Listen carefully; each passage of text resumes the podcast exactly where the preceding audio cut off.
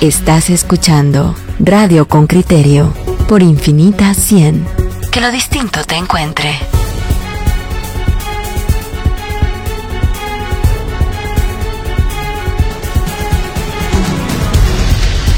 Las noticias falsas tienen como finalidad influir políticamente en la gente o agitar los ánimos. Muchos actores políticos utilizan las redes sociales para imponer a los usuarios el mundo como un hecho.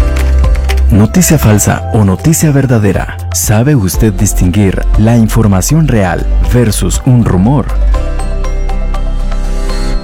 Juan Luis.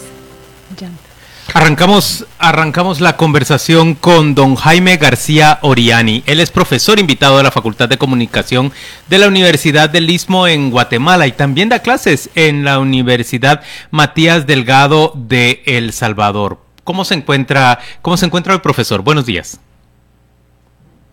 Ah, estamos teniendo, estamos teniendo todavía un retraso en, en la comunicación. Eh, ya vamos a conseguirlo rápidamente. Pero ¿qué es lo que procuramos? ¿Qué es lo que estamos buscando discutir en este momento?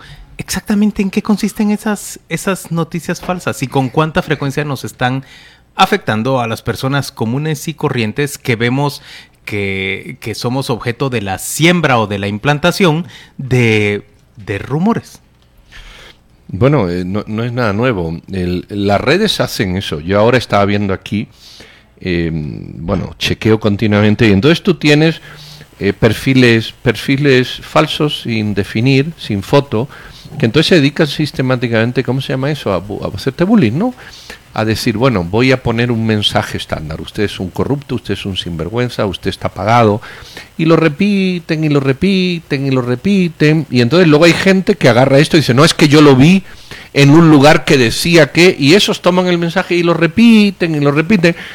Eh, y, y no sé si tenemos ya al invitado. ya Ah, tenemos a don Jaime García con- Oriani. Buenos días, profesor, ¿cómo se encuentra? Buenos días, muchas gracias por la invitación, muy bien, gracias. Profesor, ya escuchaba usted a, a- a Pedro esta repetición de, de acusaciones desde diferentes eh, cuentas, por ejemplo, en las redes sociales, que pueden terminar, digamos, eh, estableciendo en algunas personas la idea de que los acertos, por falsos que sean, eh, tienen algo de verdad. ¿Cómo se enfrenta usted a las, a las noticias falsas o a esas afirmaciones falsas?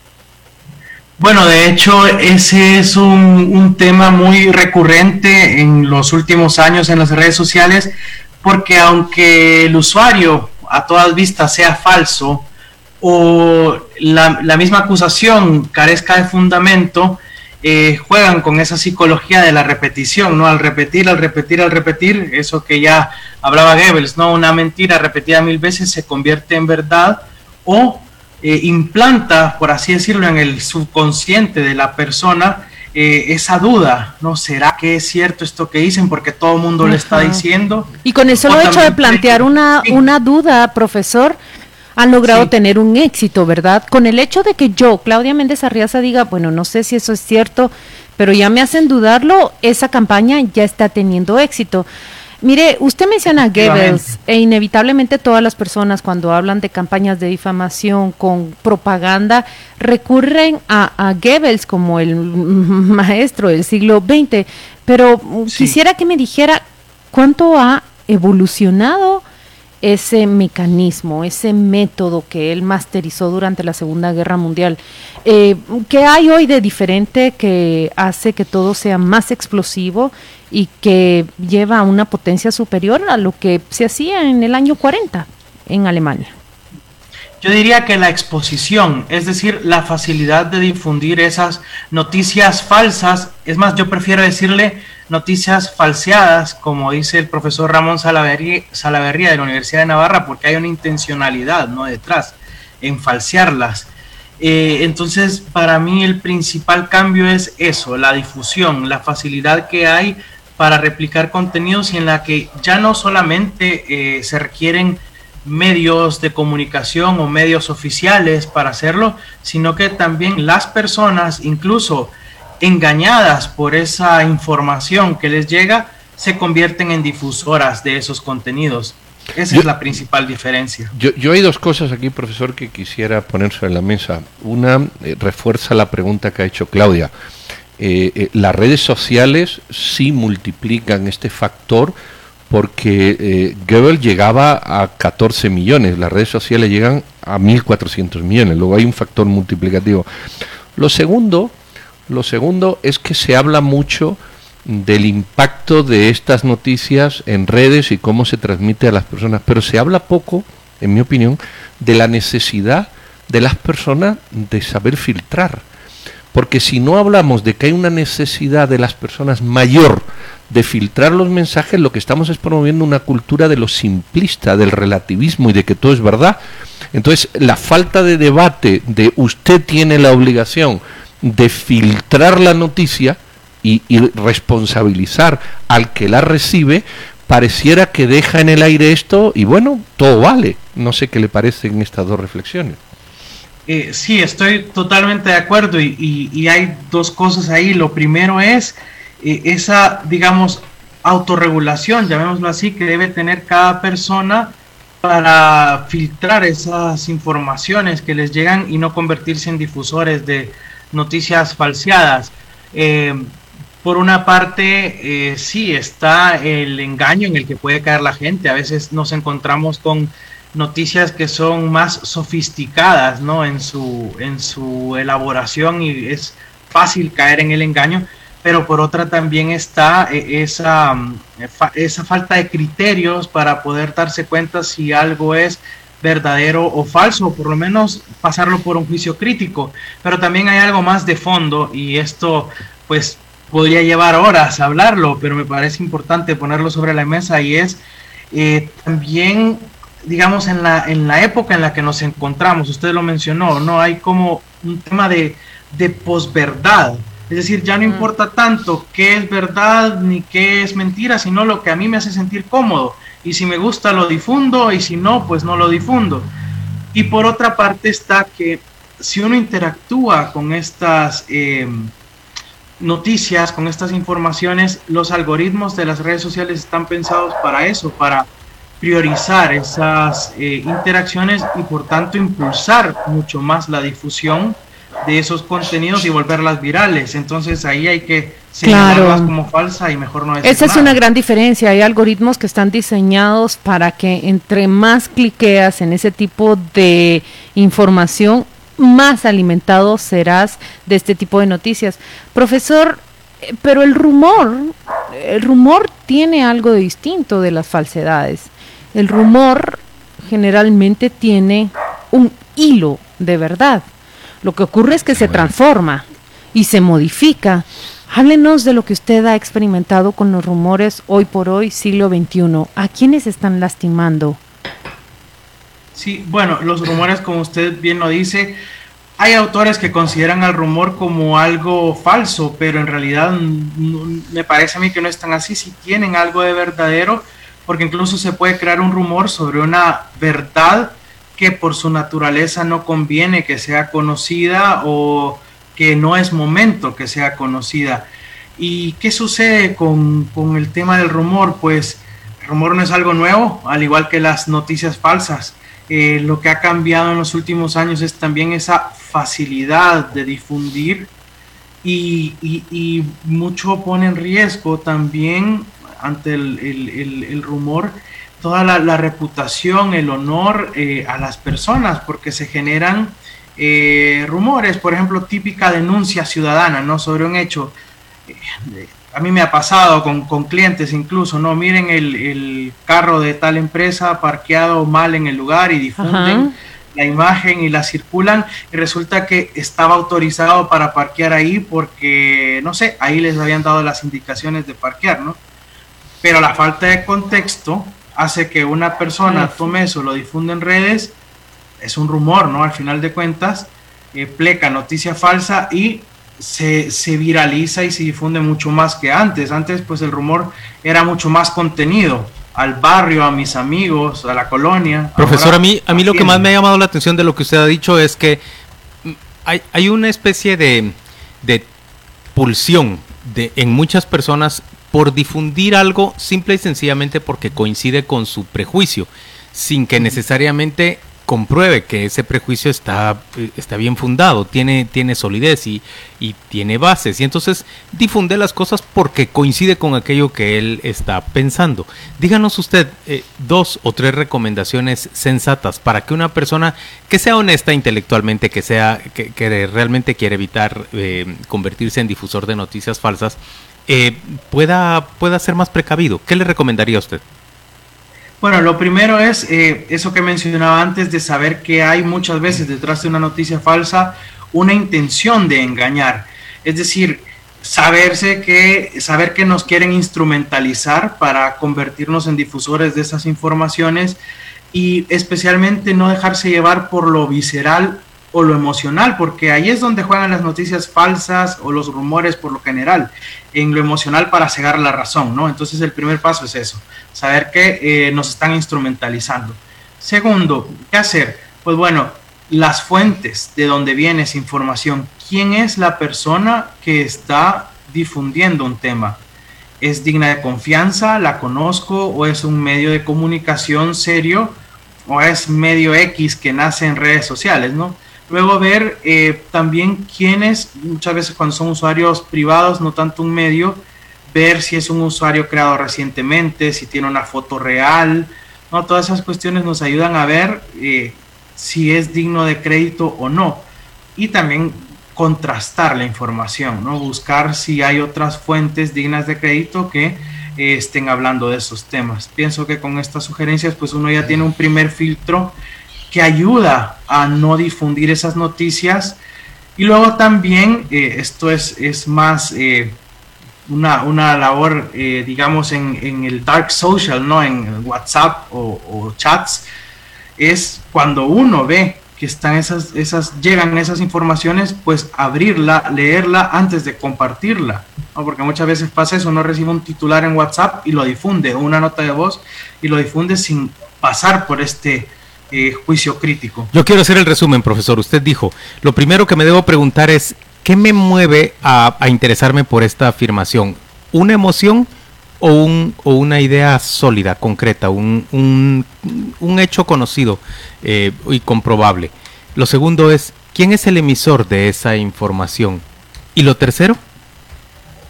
Lo tercero sería ver qué fuentes hay, si tiene, si es una información bien armada, si tiene, si cita fuentes dignas de crédito, ¿verdad? Y, y, diría una cuarta que es ver qué otros medios o, u otras fuentes dignas de crédito están hablando de esos temas. Uh, ¿Sabe con qué me identifico? Y, y, y, que le voy a decir, no es tan así, profesor. ¿Quién me lo está enviando? ¿Qué ocurre cuando en WhatsApp quien lo está enviando es eh, la mamá, la prima, sí. La hermana, que gozan por esa relación familiar de toda credibilidad? Es que creo que, que por la vía de WhatsApp esto eh, genera, digamos, una dificultad mayor, porque es en esos chats de primos, de compañeros de colegio, donde uno ve muchas veces que circulan y se multiplican este tipo de rumores. De hecho, es, es parte de las estrategias de las personas que utilizan el rumor o las noticias falsas para eh, difundir sus intereses, utilizar mucho más eh, WhatsApp o chats que eh, las redes sociales. No por eso, por la cercanía de las personas a través de, la, de las cuales te puede llegar la información. Entonces, por eso es algo que también uno tiene. Y, un poco cuento una experiencia no personal. O sea, en mi familia, yo a veces hasta en los grupos familiares ya, ya soy visto como el aguafiestas, ¿no? Porque hay informaciones y, y, y siempre les hago las preguntas basadas en esos criterios que hemos hablado, ¿no? O sea, ya vieron quién les, quién les mandó esa información, de dónde llegó, si tiene fuentes creíbles o no. Pero yo veo... Si está en otros medios y si no, entonces yo les digo, no las compartan, porque no sabemos si son reales o no. Pero, pero yo veo, yo veo, profesor, que, que el marco teórico está claro. O sea, el marco teórico no tengo la menor duda de que está perfectamente definido. Pero creo que el problema no es, no es ese. Es que el, ciudadano no entiende lo, el marco teórico.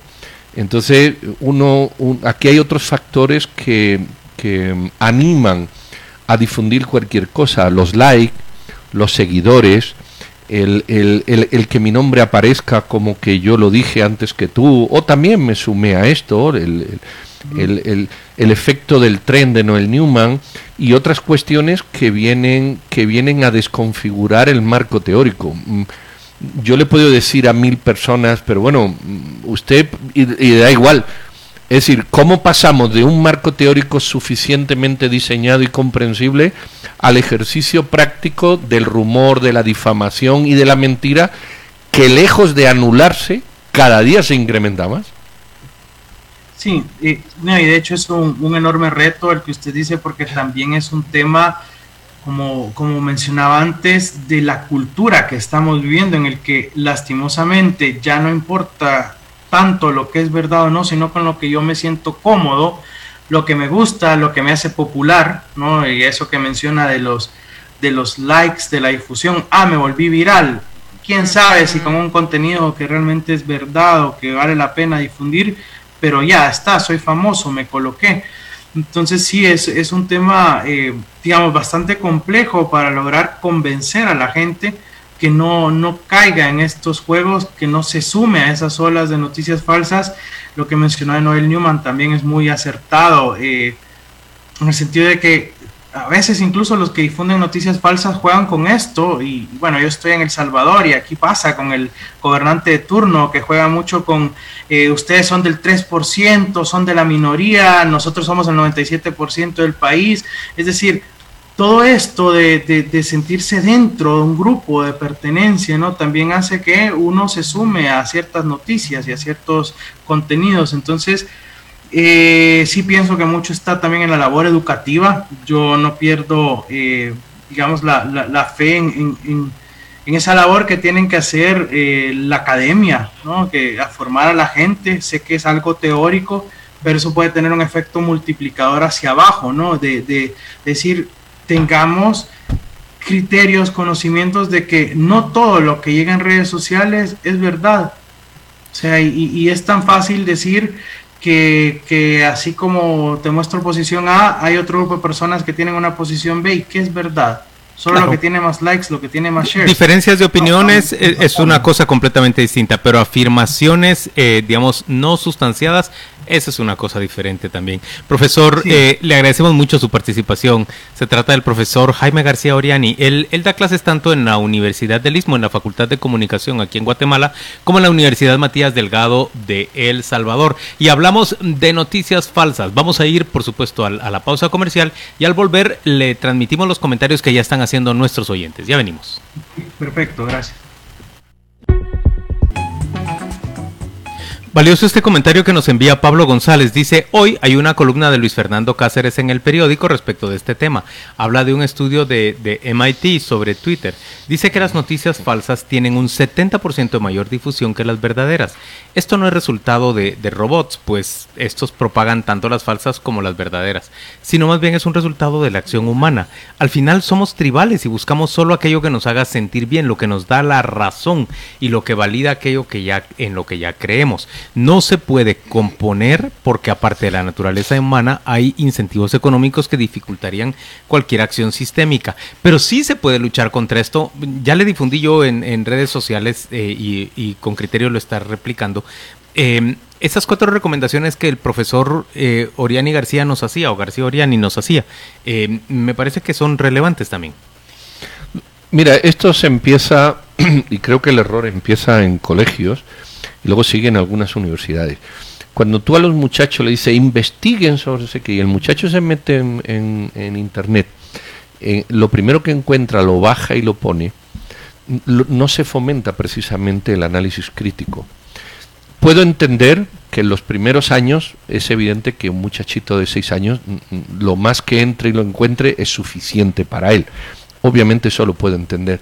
Lo que no puedo entender es que a partir de 13 o 14 años y en ciertas universidades no esté castigado el copy-paste eh, con expulsión de la universidad. Y se fomenta, bueno, hasta la tesis de Valdizón fue copiada, con eso le digo todo, y se fomenta este tipo de cuestiones. Entonces, cuando el individuo crece, sin saber que tiene que pasar un filtro que él tiene que crear a través del estudio, a través de la lectura y a través de, la capacidad de análisis crítico, todas las noticias que lee, pues tenemos ese montón de pelmazos que uno ve en Twitter y en Facebook, generalmente anónimos y escondidos, que se despachan con cualquier babosada, con cualquier babosada, con cualquiera. La babosada más normal es que a ustedes les paga el gobierno. Mire, el gobierno paga publicidad en todos los medios del país, entonces eso sería el gobierno también paga subvención al bus, entonces el que se sube al bus también habla bien del gobierno.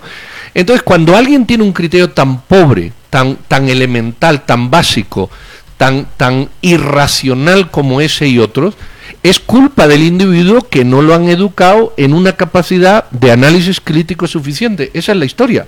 Y eso empieza por los colegios y, em, y, sigue por las universidades. Hay que crear a los individuos y hay que fomentar el análisis crítico, la discusión.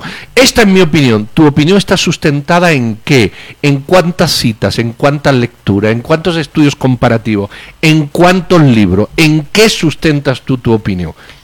Aquí está la opinión de Mario Azurdia. Dice hacer que la página web sea similar a la de un medio reputado para confundirnos, simular que son la compañía afectada o incluso que una red de páginas de noticias falsas se apoyen entre ellos para darse credibilidad. A mí me pasó al investigar, observé la trampa. Es phishing y ¿sabe qué? Es lo más grave que muchas veces no se trata de información o noticias, sino se trata de la simulación de la página de un banco para afectarlo tremendamente a usted, robar su clave. Bueno, eso es, eso es un un caso grave, pero yo creo que es igualmente malo o negativo que se difunda información que, digamos, que te desprestigia y que termina eh, colocándote en una posición de, de desventaja. ¿Cómo, ¿Cómo, la aclaras y cómo la, la eh, estableces cuál es la, la realidad? Me parece que sí es bien importante discutir este tema. A ver, Ignacio Ponce nos dice, las mismas cadenas de oración por un buen día y pequeñas reflexiones de vida o de un tema específico que piden reenviar contribuyen a la cultura de solo enviar algo sin pensar y sin siquiera leer completamente. Parece ser una forma de sugestión a los usuarios de redes sociales respecto a solo reenviar cosas que reciben. Byron Dubon dice, eh, un buen ejemplo de rumores y falsedades es el tema del dióxido de cloro. Para ver cuándo le entran, dice el dióxido de cloro como un, un medicamento útil contra, contra el coronavirus, que recuerda usted que muchas figuras públicas, entre ellas el presidente Trump, eh, han, han lidiado o han mediado en esa polémica porque lo han compartido también. Bueno, también eh, aquí hay un alcalde, el del Progreso, que lo distribuye entre los kits de COVID-19. Pero yo insisto, esto es como la culpa no es de la red, la culpa de las personas. Es que las redes, no, usted. O redes es la vía, es el canal. Exacto, usted, usted siéntese, antes de darle like, retweet a una noticia, usted, eh, ahora yo estaba hablando con alguien, por ejemplo, no, ahí no comparto. Eh, ¿Qué hace el centro de gobierno? Dice un oyente. Pues léalo, léalo. ¿Por qué me lo pregunta a mí? Léalo, léalo. ¿Cuánta gente de la que critican ciertas cosas no lo ha leído? Léalo. ¿Qué hace? Pero léalo. ¿Por qué pone qué hace? Y no lo lee. Y afirma lo que hace. Porque pareciera que la discusión es banal. No, esto no es así. No, esto no sirve para nada. No, aquello no sé qué. No, usted está vendido. Pero lo ha leído. ¿Lo ha leído? O sea, ¿se ha tomado el tiempo de sentarse, leerlo, filtrarlo, pensarlo, meditarlo, compararlo, estudiarlo y analizarlo? No. Entonces, ¿qué puñeta vamos a discutir? Aquí, por ejemplo, Beatriz de Belis nos dice por la vía de Facebook, la página Anónimos ya no está circulando. Mire, Beatriz, usted está tocando una fibra que también nosotros debimos tocar con el profesor, porque han existido estos sitios en donde ha circulado información verdadera fuera de los canales tradicionales y que en su momento sirvieron para exponer abusos de poder y corrupción. No obstante, Beatriz, y esto no lo debemos de pasar por alto, no es la tradición que siguen todas las réplicas de anónimos en el mundo. Y cuando uno se topa con páginas de anónimos acá que están difundiendo eh, propaganda que le es afín a X o Y parte, pues entonces uno tiene que dudar de quién está manejando esa página. También uno debe entender que este tipo de sitios y este tipo de usuarios en redes sociales son contratados y muchos de ellos pagan, eh, eh, muchos de ellos trabajan a sueldo. Alguien les pide que muevan determinada noticia, que muevan determinado rumor y así lo hacen. Fíjate, por ejemplo, cuando, cuando se habla de la libertad de expresión, se dice que la libertad de expresión no es solo un derecho de medios y de periodistas, es un derecho de todos, ¿verdad?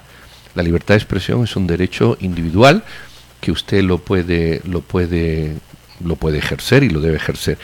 Eh, yo odio, lo digo ya, así que por favor absténganse. Yo odio esas personas que te dicen, ay, eh, ¿será esto verdad? Y te mandan un chisme. ¿Verdad? Ay, ¿será esto verdad? Y yo siempre digo, ¿y por qué no lo averigua?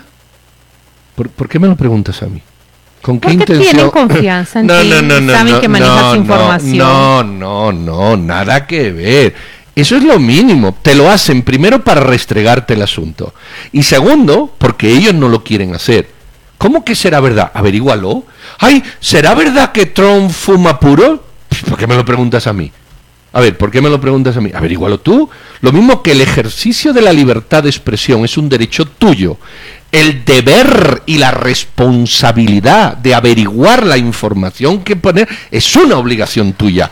Porque este el derecho va, va pegado a una responsabilidad. Escuchen oyentes con criterio este mensaje de Ana Lucía Royave. Dice, ¿y el fenómeno exitoso de los memes en qué categoría entrarán? Me pregunto yo. Ana Lucía Royave también exige el meme un análisis muy riguroso, que usted active justamente su pensamiento crítico. Yo lo he dicho, los memes son la caricatura política moderna, pero también hay que ver qué mensaje están transmitiendo, ¿verdad? ¿A quién están criticando? Si se trata de una crítica que pretende detener o evidenciar un abuso de poder, que pretende mostrar y reflejar la corrupción, o bien si es un meme que realmente está apuntando hacia medrar la dignidad y el honor de las personas, hacia recalcar sobre un rumor o una noticia falsa, hacia generar el descrédito de instituciones o de personajes. Oigan esta pregunta de, Francisco Camey. ¿Es delgada la línea entre las noticias falsas y el cherry picking? Dice él, así como, como la escogencia de, los hechos. Em, ayúdenme con esta duda. ¿Es sincera? A ver, Claudia, ¿cómo le responderías a Francisco Camey? El cherry picking, yo lo, el profesor lo contestó cuando elegimos los hechos que queremos creer, porque vienen a confirmar todas nuestras convicciones. Para mí es más fácil creer que determinado personaje, porque me gusta, porque tengo afinidad política o ideológica con él, se dicen cosas positivas y eso es lo que yo levanto. Pero cuando viene una noticia negativa de ese personaje, cuando se sube los decibeles de la crítica, entonces yo decido obviar eso, ahí estoy haciendo un mal ejercicio. ¿Por qué? Porque prefiero todo aquello que reafirme mis convicciones. Muy bien, vamos a ir a la pausa comercial y vamos a volver dentro de muy poco. Esto es Radio con Criterio, esta es la mañana también del 21 de septiembre.